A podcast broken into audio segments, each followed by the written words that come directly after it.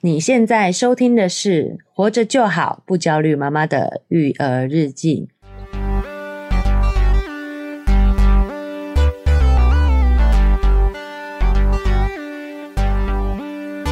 我是营养师肉圆妈。大家好，我是奶舅。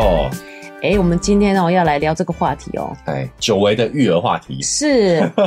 就是肉圆妈成为双宝妈了以后呢，就会希望说，怎么样可以让两个小孩他们可以相亲相爱，也懂得分享。哦，奶就你知道一个事情吗？嗯就是大家都会在生第二个孩子的时候准备一个礼物，然后编一个故事，跟姐姐或是哥哥讲说，这个是宝宝带来给你的礼物，让他们做一个开始的好友善的连接。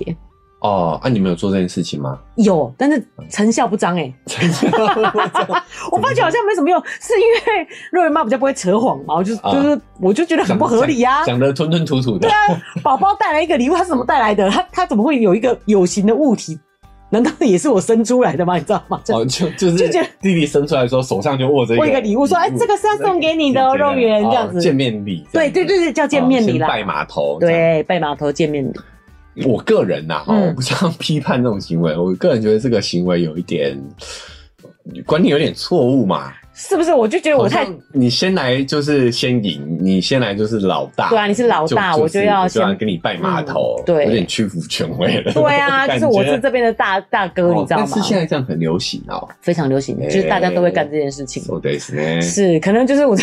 太不会说谎了，就是讲不出这样子的话来。其实我们就是希望说，孩子之间他们的关系是也是好的，对，就是牵起第一个友谊的桥梁，这样哎，子。就他们不要是彼此竞争、彼此有这个冲突的状态。对，但是肉圆妈个人是觉得好，你如果自己刚好有喜欢想要送大的的礼物，我觉得 OK 啦。可是我觉得好像没有必要，原因是其实一开始大的对小的也是一种期待，你知道吗？嗯，就是前几天他们一定都是很相亲相爱的，然后我现在都还可以回想出刚弟弟刚出生的时候，然后肉圆呢就说我可以抱抱他吗？然后抱一抱以后，当小孩被月子中心接走以后，然后肉圆才会说那你可以抱抱我吗？他已经很久没有抱到妈妈了，从生小孩到月子中心这个这段期间，嗯，对啊，哎，其实我们今天就想聊这件事情啊，因为我觉得我们华人有过度的把分享这件事情美化了。哦，像这个见面礼也有一点这样的概念，哎对不有点对？我带一个礼物给你，对对，嗯就是我们把这分享这件事情呢，上升到了这种道德崇高的这个层面，甚是至用很多的文化去规范、去训诫我们。是比如说孔融让梨的故事，我相信这个应该是我们所有哦，我们那个年代的教科书我们这个年代啊，的教科书，我嗯们所有人的噩梦嘛，我就觉得对不莫对名啊其妙。 对啊，就是大人常常拿这句话教训我们，而且我是妹妹，所以我很生 气。哦，就是《三字经》也讲啊，小时候要背，对不对？嗯融四岁，能让梨。哦，等于是我们不断的就在耳濡目染，在告诉我们说，分享这件事情是很重要的美德。是但我今天想跟大家分享的就是呢，孔融让梨的这个男主角孔融啊，对，下场非常的凄惨之外哦，他最后是因为不孝的这个名义被砍头的啊、哈，不像要被砍头啊。对对对，哈，这个是故事的后话，大家都没有没有注意，对不对啊，我们教科书就是教说他有这个美德有多棒，他哎知道要让梨这件事情对啊。，好，在第二点呢，就是呢，其实孩子的这些人际关系跟道德观念是与生俱来的。哦，其实我们只要顺应着他的天性，让他自然发展，是他们自然就会习得这些人际关系的相处之道。哦我今天就要透过这些研究来跟大家分享我们的这个关于分享的这件事情的讨论。是好，哦所以我们一开始先来跟大家分享一下恐龙这位知名的小朋友啊，知名小朋友三四岁就能让你的这个恐龙，他长大后的后续的故事是怎么样啊？是所以他长大以后呢，变成一个非常机车的人。他是机车哦他是很优秀啦，但是就是因为太优秀了之后呢，就很恃才傲物，嗯口无遮拦，哦哎、就讲话很难听啦，讲嗯直接一点。是哦，甚至说呢，因为他是生在三国时代嘛，哦，嗯所以曹操那时候基本上已经是大权在握了，哦，对已经整个北方都平定了。嗯但是他常常就是还是会吐槽曹操啊，吐槽他的顶头上司，是 就骂他是汉奸啊什么的，要他哦还权于、还权于这个汉献帝啊。王这奶些奶的还蛮敢讲的啊，哎、很敢讲啊，啊，就是口无遮拦啊，是是 好，所以你看他他人际关系是很不懂的嘛，哦是，所以曹操一开始就看他很不爽，嗯，一直想要找方法把他处理掉啦，哦，想想一些借口把他处理掉。是但是他好歹是朝廷大臣嘛，嗯所以你要把他宰了，你还是得要有一些名目的。是哎、，好死不死呢，恐龙之前有讲过一些大逆不道的话之外呢，也嗯讲了很多不孝的话。恐龙说了什么呢？他说：“父之于子，当有和亲。论其本意，实达为情欲发耳。”什么意思？你知道吗？ 他什说么哈意思？听不懂啊。爸爸有什么值得我们去孝敬的？哦，哦，当初生孩子的时候，不过就是为了解决自己的生理需求罢了。 哇塞，他他好前卫哦。对对对，好、啊，母亲她有评价哦，她说：“子之于母，亦复奚为？”就是什么意思呢？就是生自己的母亲，更不要说要孝敬她，她嗯不过就是一个生我的容器而已，装我的一个容器而已。 哦，这真的很不尊重人呢。哎，装装的东西，日子到了自然就会出来了。 哦，我现在懂了啦，恐龙真的就是很爱打嘴炮，就是他很想逞强嘛，他讲这些有什么意义？有什么帮 助？对，所以她就是嘴巴得理对不饶人啊的，那种嗯，人很爱跟人家强辩呢。哎，好，然后就被曹操听到了之后，就给他冠上了一个不孝的罪名，就把他砍头了啊。哎，我觉得曹操也很好笑啊，哎，他明明就是大逆不道，他就是可以把他砍头，他还要觉得说我是非常公正，我是在乎这种三从四德，就是你知道不是三从四德，就是什么哎就是要孝顺这个你知道美德，你这个是最严，对对对比我对比大逆不道还严重。哎其实心里很不爽他了啦。对啊，明明就但还是觉哎得其实是你对我不尊重，我很不爽，但是他觉得你不连爸妈都不尊重，这是不行的。哦，所以你看，我们如果看一下恐龙的生平，就会发现他的下场没有到很好。还蛮不怕死的。 哎，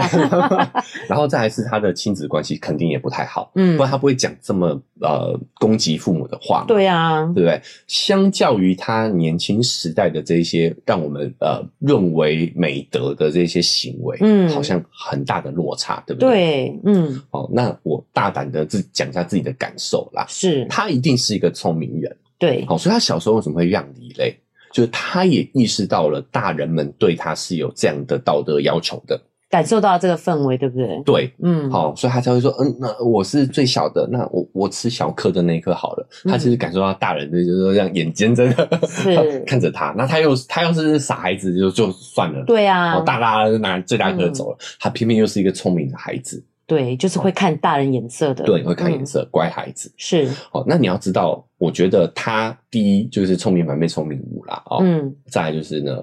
一个人会有这么高的道德要求对待自己的时候，他对别人其实也是，是所以他才会那么难相处。啊，刻薄别人，其实他也刻薄自己啊。反过来讲对是，这样反子，过来讲就是这样嗯，子。好，所以导导致他人际关系很差，讲话口无遮拦。对，好，因为他觉得自己站在道德的制高点嘛，他就嗯可以去到处批评别人。是，好，那回到家庭关系里头，就是也是因为他的家人这么严格的对待他，他跟家人的关系也不是太好。是，好，事后也因此赔到。赔掉了脑袋，所以很多时候我们故事不能只听这个表面的故事啊、对我们得去深挖它背后的逻辑。对，这种单一事件嘛，对不对？对对，向来就这样讲，我就想到说，最近也很流行生小 孩，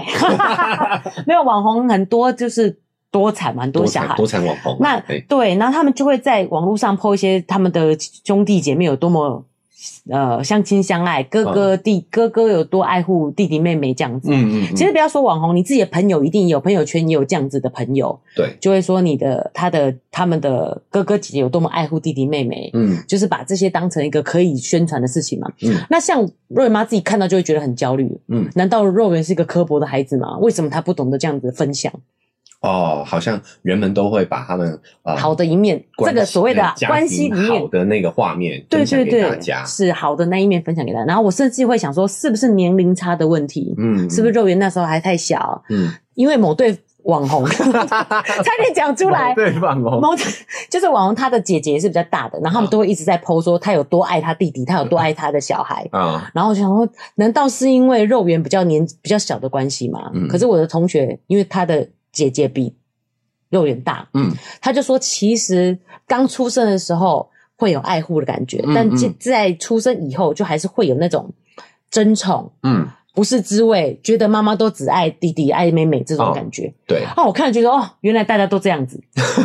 就放心多就了放。心，就不要面那么焦虑了。对，所以我想要跟啊就是大家讲说，其实都会的。是，嗯嗯啊、就是我们不能只看孔融让梨嘛，对，我们也得看他背后有是承受了多大的压力，是，对不对？哦对有时候事情不是我们表面看的那个样子。我觉得那个嗯网红也有点这样子。欸哎、我很我很替他姐姐担心。是，嗯呃，对。但是回过头来说啦，分享确实也是一个很好的，好的对啊很美好的事情啊美好的事情嗯哦，人会分享而快乐嘛，对对不对。但是呢，光会分享其实是不够的。哦，啊、你也要懂得这是背后你的心理的逻辑。如果你是被这个文化强迫的，哦，对，呃、没错没错，嗯奶就你讲的那个就是恐龙让梨，我们其实希望小孩会分享，嗯，也是期望说他懂得跟人互动，对，有一去个良好的关系哎，他的未来生活会更幸福快乐，对不对？对，其实我们想要让小孩学会分享，最关键的也是希望他未来有一个良好的人际互动跟人际关系嘛。是。哦，不要像恐龙这样子，对，小时候他就是感受到那个氛围，被逼 着分享，逼对着不分对？享。长大他也这样要求别人，他人际关系反而不好了。是，哦，所以分享是美德，嗯但是呢，要善于分享，你才能够拥有更好的人际关系。善于分享是指他懂得看自己为什么愿意这样去分享，这样吗？对，去感受到分享其实是很快乐的事情。哦，他的分享，他真的能感受到那个单纯的，就是分享这件事情的快乐。对，好，那怎么样让他懂得这件事情呢？其实就要回到说呢，我们节目的宗旨哦，就是嗯活着就好，哦，就是小孩他天生就对人际关系是有一套自己的系统的。哦，哎，我们人类是社群动物嘛，是，所以关于人际的互动，我们其实是有这个天性在的。本来就想要跟人家有有良好的互动。对，甚至很多时候嘞，它是刻在我们的基因里头的。嗯，孩子在这一方面的认知、成长、发育，其实比我们想象更早的。诶，这么说来，怎么暗话好像是说我们越教越惨，诶不教还 好，越教越惨。哦，所以为什么说活着就好、啊？是我来跟大家讲一个研究哦，嗯，他是一个人类学家跟儿童早期的发展研究者哦，是叫做许金。他有一个演讲呢，就提到几个非常著名的心理学实验以及儿童早期人际心理的发现，是，很有意思哦。嗯，比如说，孩子是什么时候开始有好人坏人的概念的？哦，心理学家的答案是六个月。真的假的？孩子六个月的时候，婴儿哦，还是婴儿哦，他对就知道什么是好人坏人了。嘿，好，研究者呢给六个月大的婴儿看两段影片，嗯，第一个影片呢有一个红色圆形的小人在努力的爬坡，是，可是怎么都爬不上去。嗯哎，这个时候呢来了一个蓝色的方形小人，嗯，他从后面呢努力的推着这个红色圆形小人呢，帮他爬上了那个坡。嗯，好，第二个影片呢，哦，还是这个红色的圆形小人在努力的爬坡。对，他好不容易快要爬上去了，这时候突然出现一个黄色的三角形小人，嗯把这个红色圆形小人挤了下去，咦让他功亏一篑。嗯，好，放完这两段影片啊、研究人员在婴儿面前摆了两个玩具，一个是那个蓝色方形的小人，一个是黄色三角形的小人。是，结果呢，大多数的婴儿呢去拿了那个乐于助人的蓝色方形小人。哦，这事情好有趣哦。，对，也就是说，在六个月的婴儿，他就能够分得清楚对错，他有一个基本的这个概念，是，而且他甚至还会比较喜欢行善的那个人，嗯，他拿的是那个蓝色对啊乐于助人的小人，是很有意思吧？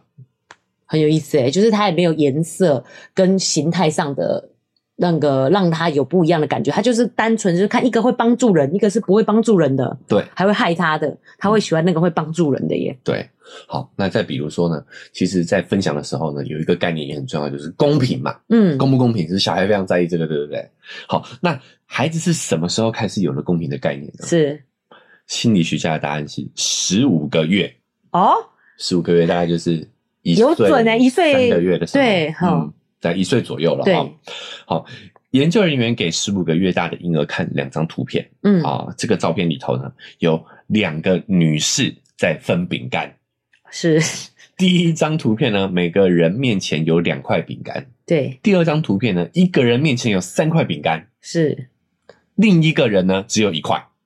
哦，啊就是两个人，嗯分四个饼干呐，对好，那一个是二二嘛，最公平的，对不对？对好一个是三一，就是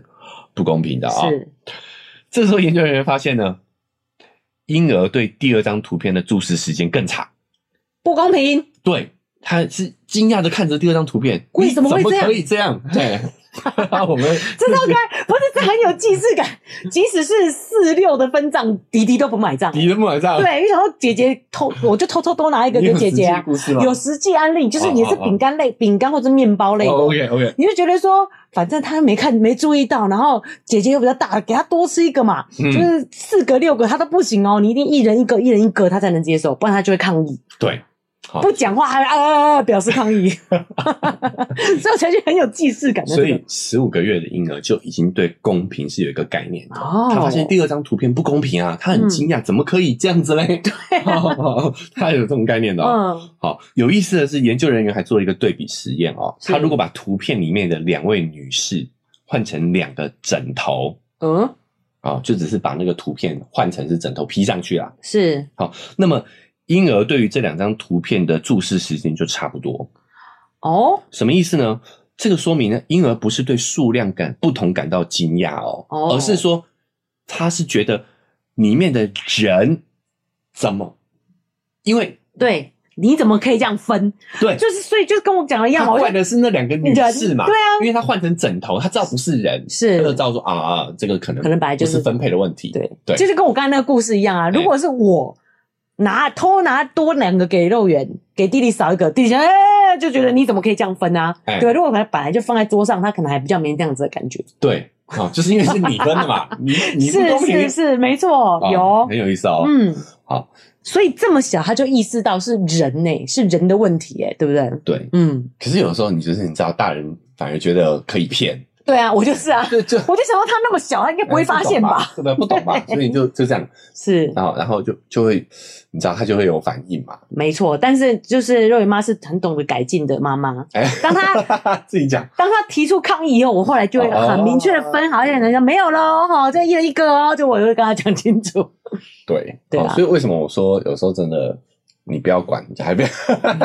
比较好一对点，他们自己搞不好都会分得公平，嗯分的公平一点哦。好，接下来哦，再来讲一个让人更吃惊的实验哦，嗯嗯，就是孩子什么时候开始有等级的概念，等级高低哦，你说，譬如说这个肉是和牛 A 五等不是级，不是吗不是不是啊，是人的阶层。哦， 肉妈只想要吃的，好好哎，笑，比如我们刚刚讲了嘛，拜码头，嗯，谁是老大？哦，这个叫这个叫这个等级是啊、这个等级人际关系上的等级。哦，嘿，结论是比公平还要更早，差不多是十到十三个月的时候，孩子就知道人际关系之间这种等级的区分了。我是觉得有点伤心呐、为什么？有啊，有，在我们家也是这个状况，就是肉圆，嗯譬如说肉圆的东西，弟弟都不敢碰，肉圆去上学以后才会赶快去碰， 他就他就知道自己第一等嘛。 可是 好有对，画面。可是嗯对对大人他就不会啊，所以我们是不是等级比肉圆还你嗯等级低啊比？我还低，你等级比 我们是他做牛做马那个，他根本就不没有在看我们的，没有在管我啊好们。我们先不要难过，我们现在看看这个研究是怎么做的。哦，OK 哦 OK，好，研究人员给这个年龄段的婴儿啊，嗯十到十三个月的这个年龄段婴儿看两段影片，是，一个大方块和一个小方块面对面走过去，嗯，狭路相逢，挡到了各自的路。对，好，第一个影片中呢，小方块俯下身给大方块让路；是，第二个影片中呢，是大方块俯下身给小方块让路。嗯，结果婴儿对第二个注视的时间更长，觉得失惊哦。对那还呢？觉得哎、诶大的怎么会低头给小的让路呢？ 哦，他们对这个结果是感到惊讶的、哦。是，好、这也许就这个表明着什么？婴儿从一开始就具备社会秩序的观念，不是人人平等的，而是强者支配弱者的。这个才合理啊！其实你在生物界，你一定要知道这样，你才有办法生存下去，对对不对？然后那对后面那些都是我们人类自己附加的一些道德束缚。对啊，啊，嗯哦长得比较高大的肯定是我本来就要让一哎下，本来要让一下嘛，对 不对？不要说小孩，大人也懂啊。是啊看到嗯馆长，好、哦马上就对啊让路。就像肉圆都说，我怎么会选择肉圆爸、啊？我 说哦，因为他很高大，你知道吗？很壮，可以保护我们。 乱讲，乱讲。好好好，那所以你看啊、很有意思的是，我们以为哈婴儿对善恶啊、公平啊、等级啊这些人际的概念啊，嗯是一无所知的，需要我们去教他，后天教我他们去道德培养，训练他。嗯好，我们要给他灌输这种道德，不然他长大怎么样怎么样怎么样，对不对？嗯，有没有很多种？哎、言论见面礼从一开始不就是这个样子吗？对，就在教他这件事嘛。对啊，对，但是其实我告诉你，就是不用教的。对，弟弟自然就会拜拜码头啊。对，其实他们从六个月到一岁，在他们能够开口说话之前，他们就已经懂得这些人际关系的潜规则。哦，是耶，哎超有趣的。就想说为什么弟弟对啊不敢碰姐姐的东西？嘿，很多时候反则是我们大人要强灌这个观念给他们的时候嘞，嗯，他们才起了一些逆反的心理，哦，嗯，对吧？没错，好、就是你让他们自然而然发展，他们就会自然的去形成这种长幼、对，公平，嗯，还有好坏啊、善恶啊这种的观念，其实他们自然而然就会形成。是耶，有的时候反而是我们大人去施加的外力，嗯比如说你就特别疼小的，嗯，才会让大的起了嫉妒之心。是，你真的有偏心的行为、偏袒的行为，嗯，才会让小的觉得他可以欺负大的，哦，他嗯小会霸道 嘛。是是对是，对对对，因为我们都会叫大的要让小的，所以小的就对越变小霸王。干嘛嗯干嘛，好像一副你是受害者一 样。那个小时候事我都不记得了，对啊我都不记得了。是，嗯，嗯就，让小的会越来越霸道，对对不对？嗯就因为其实他们自己本身就会形成这样的一个人际关系的区分、人际关嗯系的概念。是我。们的外力反而会影响他们去做正确的判断。所以像这些实验讲，比如说六个月怎么样，十十三个月怎么样，十五个月怎么样，其实是不是就是一种他们脑袋的发展？嗯，一发育到这个程度的时候，他就开始懂这件事情，因为他不是刚出生就懂嘛，对对不对？所以嘿是需要时间的，他就会懂这个道理。对，没错，就是随着他们的大脑的发育，对，他们自然而然就会形成这些人际关系的互动。是，好，那有的时候我们只是要顺应而已，对吧？。对，那他的演讲还有这个讲到一些小朋友进入到这个幼儿园，他们开始有了人际关系了，对，他们是会如何理解这些人际关系的？嗯，好，就拿分享这件事情来说好了哦。是，家长们都会告诉小孩，就是不能太自私啊，你对学啊会要分分享啊，啊哦嗯零食一起吃啊，玩具一起玩啊。对，但这些其实家长们根本都不用教，孩子天生就懂得分享，哦而且这其中的动机比我们想的还要更复杂。哦，许金他是一个人类专家，他专门跑到幼儿园里面去做田野调查，是哦去做田调，嗯他给幼儿园小朋友的孩子设计了这样的一个实验啊、首先呢，他小朋友需要一个完成一个简单的任务，对，然后呢，任务过后他会得到两块糖作为奖励。嗯，之后他会问小朋友愿不愿意把其中一块糖分享给别人。对，在参与实验的十九个小朋友里面，全部都表示愿意分享。哦，真的哦，哎然后再来，哎，许晶就告诉他们哦，今天幼儿园来了两个新同学哦，其中一个呢是来参观的，以后就不来了嗯啊、他是来参访的；嗯，另外一个呢留下来，以后你们就是同班同学了同。学，嗯，哎，那你这块糖愿意分享给哪一位？当然是留下来那个啊，嘿，为什么？你说，因为我们要建立长久一点的关系啊，我就希望可以跟他关系好一点啊。对我们大人会能够理解嘛？对，对我们换成公司就知道了。不对啊今天如果只是来参访的，我们保持表面上的平和就打好个了。打个哦招呼就好了。哎，但如果知道这个以后是成为你同事的，你就对他特别好啊，对啊，有机会就要对他好啊。是不是？嗯，但是你要知道，这个是我们大人觉得这是理所当然的，但是小朋友。幼儿园的小朋友其实就已经懂得这些人际关系了，哦，好而且啊，哈、这个许金设置的状况还更复杂哦。他还有第二个问题，嗯他会说，如果把这块糖装进信封里，再跟他分享，嗯，你要不要在信封上写上自己的名字，哦，哇，要让不要让对方认识你？哎，让不要哎让对方知道是你给他这个好处嘛？嗯，好不好？好，那结果来了啊，我们去包红白包的， 而且还一定要让他知道 的。这都是大人， 对啊大人的世界其实小孩就知道了啊。嗯有意思的来了啊，我们看一下这个结果。如果把分享看成是纯粹的利他动机，就是你喜哦你就是想让别人高兴，嗯嗯，好，那么这块糖分分享给谁都是一样的嘛，对啊。对不对？好，而且写不写名字也没有关系嘛，哦，第一个层次你给参访完就走的人，或者是要留下来的人，既然你只是希望分享的快乐，你应该是分享给这这两个人都可以嗯都啊，可以，啊你只要对不对分享出去，你就快乐了嘛，是，对不对？对，但啊但是小朋友是比我们想象中的更深层、更复杂啊哦、嗯，实际结果是呢，有十四位小朋友选择分享给那位留下来的，嗯为了要成为同学的那位小朋友，哦，嗯只有五个小朋友选择分享给会离开的那一位，嗯，而且所有的小朋友都要求在信封上要写上自己的名字。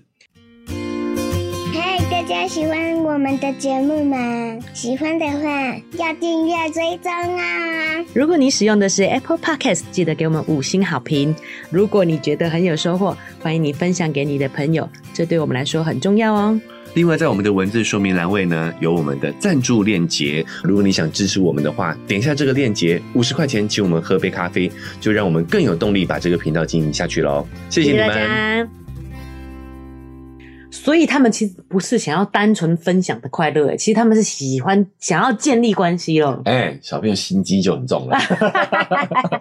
啊，他们小时候就知道人际关系的复杂对性。啊，是想要建立关系啊。哎、嗯好。然后许金还问了这些小朋友这样选择的原因啊、嗯，不少的小朋友都回应说呢，因为留下来的那一位可以跟我做朋友，对啊。以后他也可以把东西分享给我。哦，心机重重。哦，你看，三岁小孩啊、 真的不能说三小看三岁小孩。对，啊，他并不是把分享看成纯粹的利他，对，不是高尚而已哦，嗯不，是一种道德行为哦，，对，而是他明确的知道这个分享以后是能带来互利互惠的关系的。对啊，不是单纯我对他好、哎，是希嗯望我对他好，他也可以对我好。对，嗯，好，而且这个这位学者他后来在幼儿园的观察中也发现哦，孩子们对分享这件事情都特别的关注，嗯，好，谁给了谁什么东西，谁没有还礼，小朋友内心都有一本账簿，打分数的 就小跟，本本 小本本记得特别清楚，就跟我们那个婚礼红白包都要写下来一样，对，他们是多少钱都要写下哎他来。。们内心其实都有这个小本本的 嗯，好，其实这都可以想象嘛，原始部落啊，在没有货币的时候。是，经济学家们的理解都会认为，哎，以前应该是用以物换物的方式，对，比如说啊、呃以这个马铃薯是换换你的鸡蛋这样子，对不对？嗯，好，但是人类学家的研究却发现，真实的原始部落根本没有以物换物这回事，哦，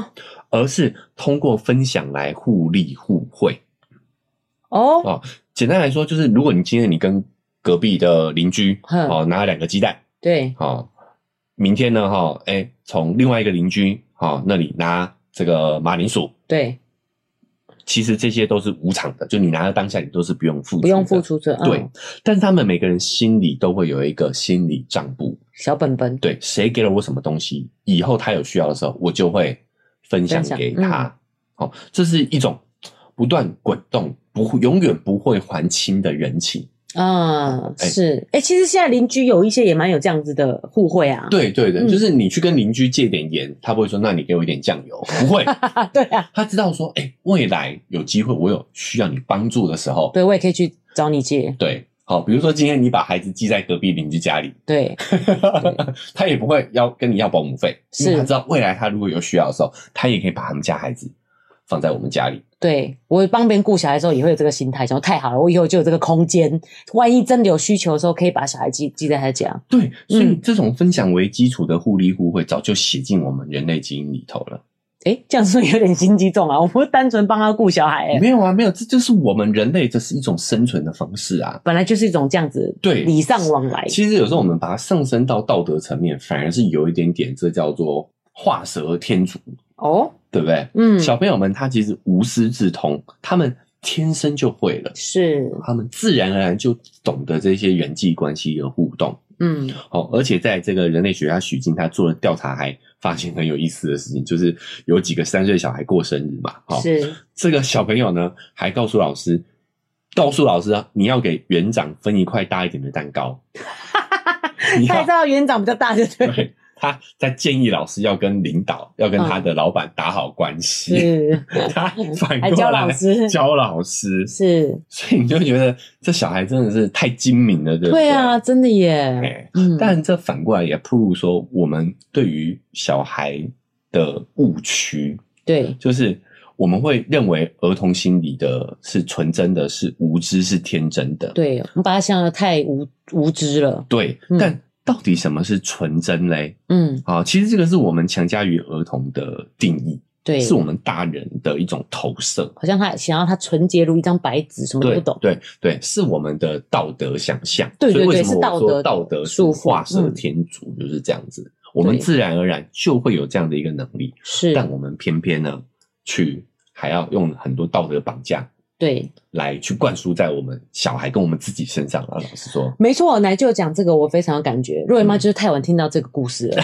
嗯 对，奶舅怎么不早点回来啊？没有啦，就是在若云小时候，她真的就是有时候会抢，不愿意分享。哎，那其实是妈妈有这个道德束缚，觉得好像自己没有把小孩教好，他怎么这么小气，不会跟人家分享，嗯对甚至有时候会想要强逼他要分享。嗯，然后呢，因为你遇到童年敌人的孩子，你也会开始自我检讨，说为什么他这个年龄他就会分享了，为什么你不会？对可是我后来有想到，他其实是有去托托音的，就是有跟其他的小朋友互动，嗯，所以他比较会愿意去分享，因为他从他就开始学跟人的人际互动了嘛。对，然后这时候呢，他来呃小朋友来我们家玩，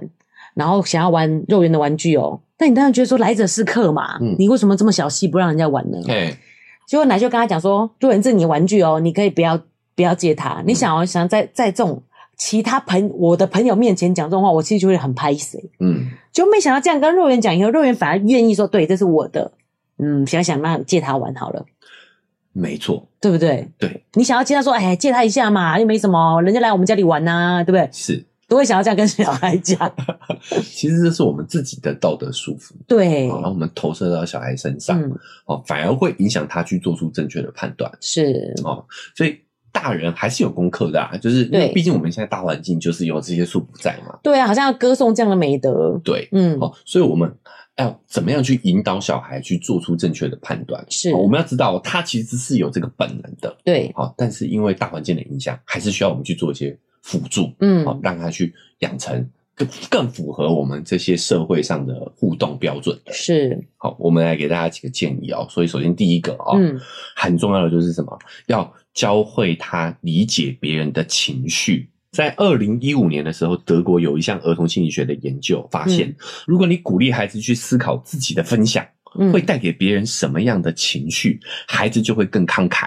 哦，这里的关键是，家长要向孩子澄清他人的感受，这帮助我们的小朋友们呢，可以去换位思考。哦，还是从情绪教育。对嗯他可以不分享，对，但是他要能够理解对方的心情，对吧？其实是哎，我们大人也是这样，因为人家来我们家玩，对啊他没有东西玩，他就很无聊嘛。啊，嗯我们对不对？我们就是提供让他在我们家有一些可以玩乐的东西。，对对，嗯因为小朋友其实要到了某个年纪之后，他才懂得这个换位思考。嗯，好、这个这也很正常啦，对啊因为他的大脑的功能的关系哦。是，那这个也是有研究发现的哦。嗯，呃，研究人员在一张纸的两面，哦，对分别印上了公鸡跟兔子的图案。嗯，那他发现比较大一点的孩子，他两面看过之后，嗯嗯，他就能意识到，假设研究人员拿了这张纸的时候，对，他看到的是鸡，研究人员看到的是兔子。对，好，但是在两岁以下的小朋友呢，他没办法意识到这件事情。哦真的哦他看到鸡，他就会以为这张纸上就是鸡，看的也是鸡。真的哦，就算他知道两面是是不一一样样的东西嗯对。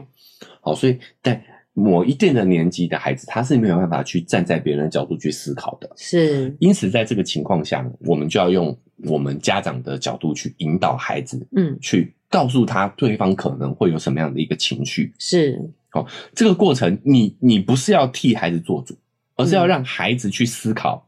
别人可能会怎么样，会怎么想，他人的情绪是什么。嗯，如果孩子察觉到了他人的情绪，比如说哦，他如果没有得到这个，他可能会很无聊，他可对能会很伤心。嗯，好，那你就可以进一步的去引导他说，那你觉得可以怎么办呢？嗯，好、记得是这个时候你不要帮他做决定。如果他想了之后，他还是决定不分享，对，那就算了。是好，，哦尊重孩子的决定，不要给他贴上自私的标签啊！你怎么那么自私啊？对这个玩具，对不对？就不要控管他的行为，而是对引导他的的去去了解这个情绪，，是是，然后让他自己去想办法。对，好，而且这项研究后面还发现哦，如果跟孩子澄清完他人的感受，是，就算这次孩子不分享，他之后分享的行为也会大大的提升。哦，对，也就是我们不要只看当下的这次行为，我们嗯是再这样引导他去观察、注意别人的关注别人的情绪之后，他以后也会更愿意去分享。嗯，对。嗯其实不要讲小时候，肉圆到现在也会啊。昨天就才发生热腾腾的事件，哎呦，就是我们在玩粘土的时候，有一个那个吊饰是可以插进去，你就变把这个粘土做成吊饰就对了。哎，那这个本来就是属于肉圆的嘛。那他嗯朋友来家里玩的时候，刚好那吊饰有两个，嗯所以那朋友就会说：“我应该要有一个啊。嗯，”我说：“没有，这是肉圆的哦，肉圆可以决定哎，要不要把这个分享给你。哦，对，但是我没有加跟肉圆讲说，肉圆如果你不分享给他，他可能会有什么样的感觉。 哦，最后肉圆还是没分享， 这边爆他的料。那可能少了这一步，少对，一步少了这步，没有多就就就帮忙引导这个部分。对对，帮他去看到这个层面啊。因为老师我太自信了，我以为他这个年纪的小孩已经懂得分享了。你反而嗯先肯定他，他就会分享，其实也不一定。也不一定，嗯也不一定哈、为呃，为什么呢？因为我们就是要讲第二个了，哦就是是你要引导他所谓的物权的意识，就是嗯，这个东西是属于谁的。对，好、因为情绪这个东西，我们讲了，这个跟年龄有很大的关系，能不能换位思考，跟嗯年龄影响很大哦。但是物权意识的培养就不太受年龄影响了。哦，你可以很有意识的去给小朋友去植入物权意识的概念。就这个东西是他的啊，对，物权意识的培养就是一个东西的所有权嘛。对，哦，就是小朋友要知道说家里哪些东西是属于爸妈的，是属于姐姐的，属于是自己的。好对那很有意思的是，当孩子的物权意识越强，觉得这个东西是我的，对，他反而会愿意分享，哦，因为为孩子知道说这个玩具是我的，所以我借给你玩，它不会变成你的，对它最后还会回到我手里。对，孩子对自己的东西有安全感，他就会更愿意分享。哦，这个说法跟我们刚刚那故事吻合诶、我嗯先承认说，哎、奶舅先承认说这个玩具是肉圆的，对肉圆就愿意借给我的同同学的小孩玩了。对，好，那我们要怎么样去培养他孩子的物权意识呢？嗯，好，其实就是第一个是你自己要有很明确的这个物权的意识。什么意思？举例一下，很多人不觉得小孩有东西是他的有这个权利啦，哦，我知道了，就是我们会看到觉得不爽就把它丢掉，对或者是随便送人。对，啊，简单第一个问题就是对什么？家长自己的物权意识都不是很清楚，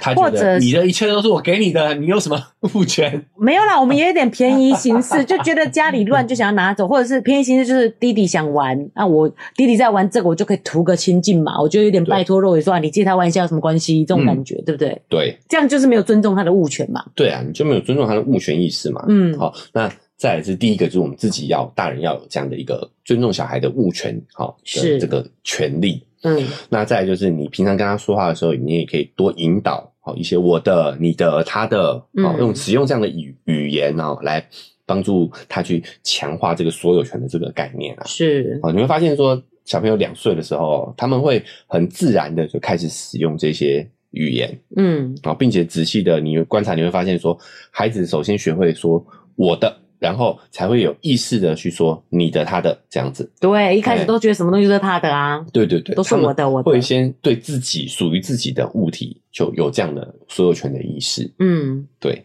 好，那当他开始有这个我的这样的一个句型的使用的时候，代表说他开始有这个意识在萌发了，对不对？对好，就是所有权的意识在萌发了。是这个时候你就可以开开始跟他强调，好，各种物品的所有权是属于谁，帮他分类，嗯帮他分类。好，比如说，哎，这个衣服是你的，是好，，这个玩具是你的，对，哎，这件衣服是爸爸的、妈妈的，好、你的、他的，好、开始去帮他做这样的一个引 导。我觉得这让我很困扰。肉圆的弟弟就是有发现衣服是姐姐 的，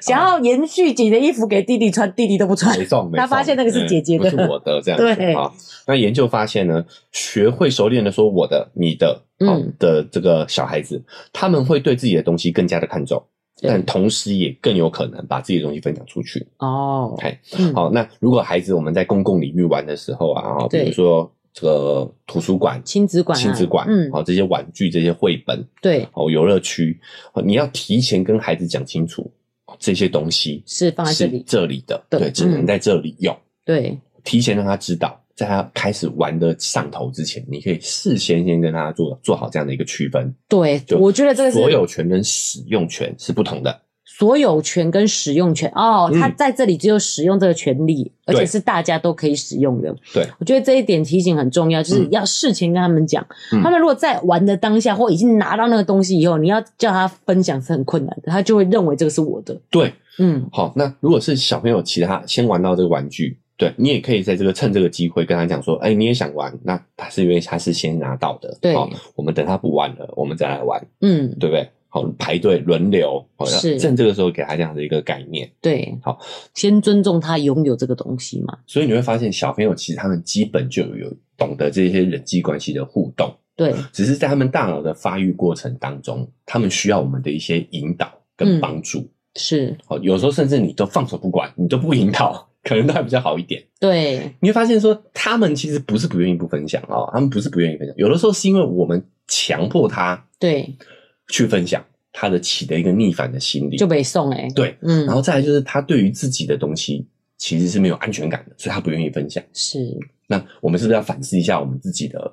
为什么会让他对他自己的东西没有安全感？是不是我们自己也没有物权的概念？对，我们也没有尊重他真的有这个东西的权利。，对，好，嗯那是不是我们也没有提前跟他预备好，告诉他使用权跟所有权的这个区别？是，对，那嗯他如果平常他还没有大脑还没有去养成这样的一个功能的时候，对，好，我他当然在当下他就是去没有办法去做到我们希望他我们觉得成年人应该要有的分享的行为。其实若文妈这样想想，觉得这有一点是基本的尊重、欸，嗯，对不对？我们认同说他也拥有这个权利，所以他能决定要不要跟别人分享，而不是我来帮他决定说你这东西就是要借给别人，对对不对？对，好，所以其实也没有那么难哈、嗯因为就是我们的节目的中心主旨就是。其实活着就好，对很多时候他们小孩天生就拥有这样的一个能力，对而，不需要我们去训练，我们去灌输。是有的时候你在这个过程当中反而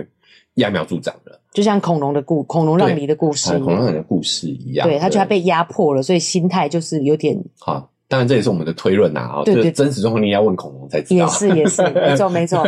对，好，但是我们还是要强调，就是小朋友其实他们是需要时间，让他们自己的大脑去长出这样的功能的。是我觉得最近肉圆有一个进步，让我跟肉圆妈都非常的震惊。是，就有一天，他放学回到家里，对，一般平常他之前哦，在那一天之前，他都是脱了鞋就放在就乱丢，丢书包、丢丢鞋鞋子、子丢袜子，然后人就进去了，对就去做他的事了。对，但有一天回来，他脱完鞋子以后，居然把那个鞋子捡起来放到了鞋柜上头。哎、他就坐在那边，先把鞋子那个粘贴片贴好，你知道吗？嗯就是那种哦，对，他魔还鬼粘，他还先贴他好还。把鞋子整恢理复一原下状，对哎，整理了一下。对，好啊，他书包有有放好吗书包就是放在那个地方，我们没有特别放书包的地方啦。老？OK 实说 OK，对，啊好好，所以还需要一点时间。 是我们收纳空间不足啦。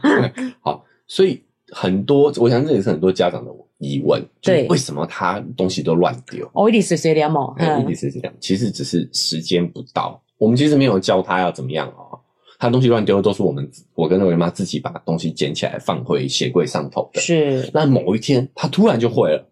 真的吗？奶就你讲这个要。不，我们自己的例子是这样子，但是确实是有朋友跟我分享说，他跟肉圆差不多年纪，可他怎么还没有学会自己收东西？他有点焦虑诶、欸肉圆也不是每一个都会收啊。对啦，他是 对啊，他自己想到他才做的，他想到很多，所以我们也很好奇啊，我们自己也觉得说，哎、怎么嗯怎么突然？突对哎嗯但是其实你冷静下来想，其实就是时间到了，他就是慢慢的，他这些比较逻辑、比较条理的这个功能是正在成长当中。还有一点，瑞妈觉得有可能是有模仿的对象、学习的榜样这样子。嗯，因为弟弟不知道是不是故意学我们，弟弟有时候也会放血，有时候啦，也是有时候。啊啊啊然后弟弟放的时候，姐姐也就会跟着放了。对，那哎时候还没有肉圆，肉圆自己还没有自动自发的放血，他是看到弟弟这么做以后，他就模仿他。哎，对嘛？哎、还不一定是大的学，呃，小的学大的二哦。维妈讲了一个重点，就是我们的示范嘛，我们的啊身教。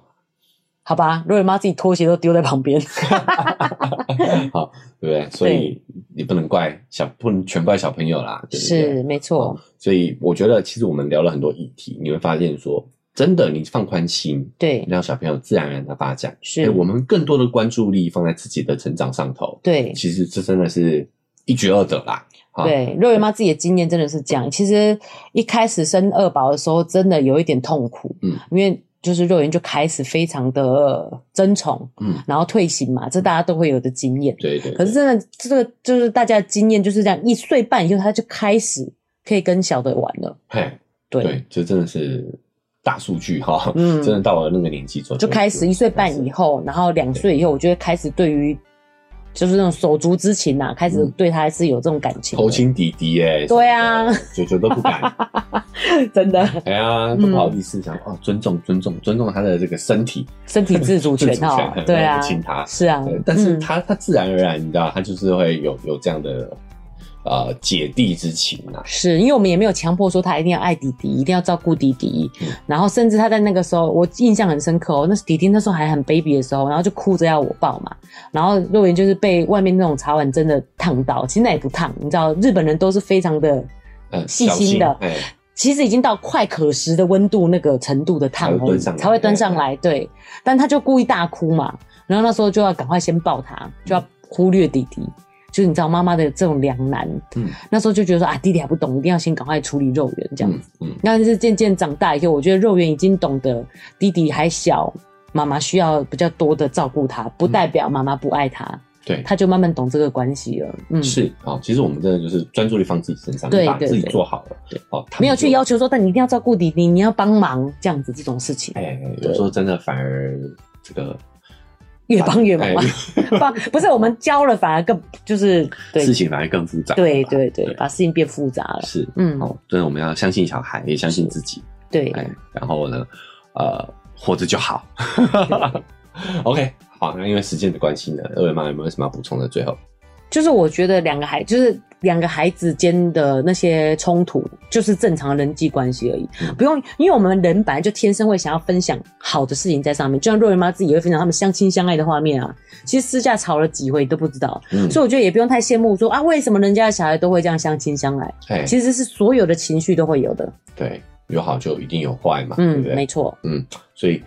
关键还是关注力要放在自己身上，是哎对，把自己做好自，己做好。嗯嗯，好，那以上就是我们这期节目的分享了啊。是啊，不管你是用哪一个平台收听的呢，记得追踪加订阅啊，才不会出我们节目的更新。哦。那记得，如果你觉得我们的节目很棒呢，记得要学会分 享，分享给你的朋友。然后呢嗯，Apple Podcast 或 Spotify 也可以给我们五星好评。哎，那我们这个文字说明栏位还有一个赞助的链接对，啊。哎，你如果觉得我们说的不错的话呢，可以慷啊慨解囊一哎，下。看起 来跟我就们现在一直道德束缚人 家，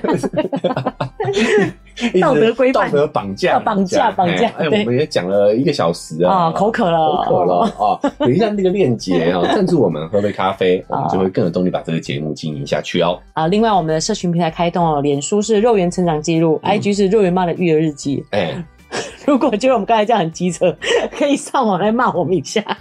好嘛哎或者是说，哎，你们家里小朋友之间啊，是不是也会有这样遇到这样的同样的对状况？是的啊哎，嗯你可以到我们的社群啊，我们可以互相讨论讨论啊。没错，不要忘记哦，我同学就是分享他的女儿也会有嫉妒的心，让我好过很多。哎，对，嗯突然释怀了，对不对？是啊，对哎，所以有时候这些啊，社群上的互动也是很重要的。是的，啊好，那所以大家也可以追踪起来。对，好，那以上就是我们这一期节目的分享喽，大家再见。拜拜。